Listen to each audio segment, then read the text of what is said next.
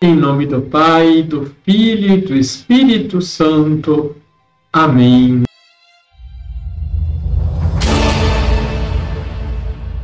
Olá, tudo bem com você? Santo Irineu, bispo do século II, no Tratado contra as Heresias, deixa-nos claro que com a vinda de Cristo, Deus torna-se visível aos homens. Diz ele: há um só Deus que, por sua palavra e sabedoria, criou e harmonizou todas as coisas. Sua palavra é nosso Senhor Jesus Cristo, que nos últimos tempos se fez homem entre os homens, para unir o fim ao princípio, isto é, o homem a Deus. Desde o começo, a palavra de Deus tinha anunciado que Deus seria visto pelos homens, que viveria e conversaria com eles na terra, que se faria presente à sua criatura para salvá-la e ser percebido por ela, livrando-nos das mãos de todos os que nos odeiam, conforme Lucas capítulo 1, versículo 71.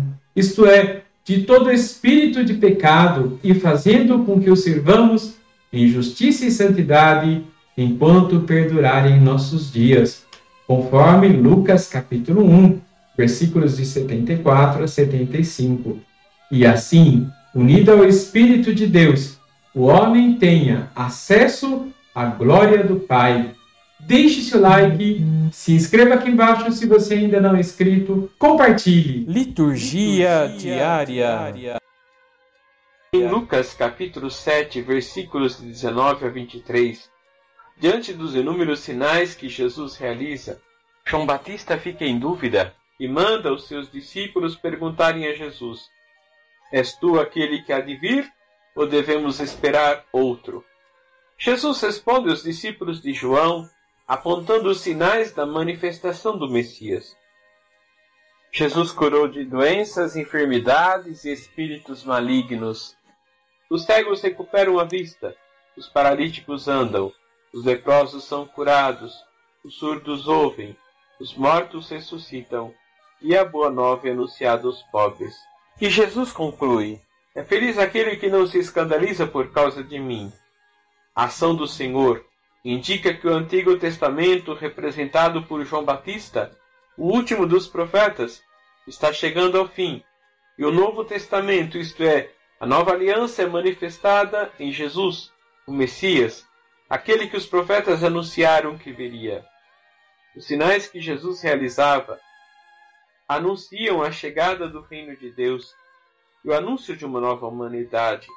Assim, as promessas feitas pelos profetas se tornaram realidade em Jesus. A ação de Jesus destoa do anúncio de João Batista, que falava de um Deus severo.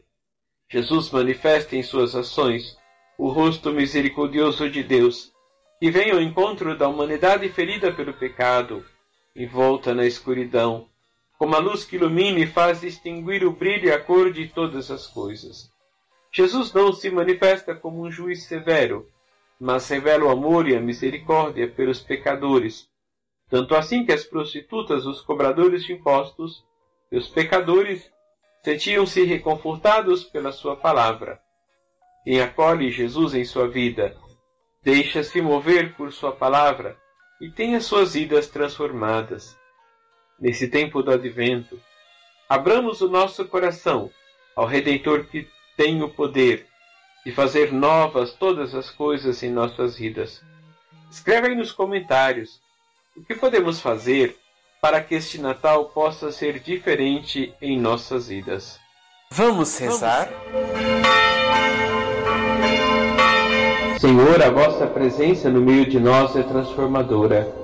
Dai-nos um coração disponível para acolher a vossa palavra e que ela possa produzir em nós frutos de vida nova.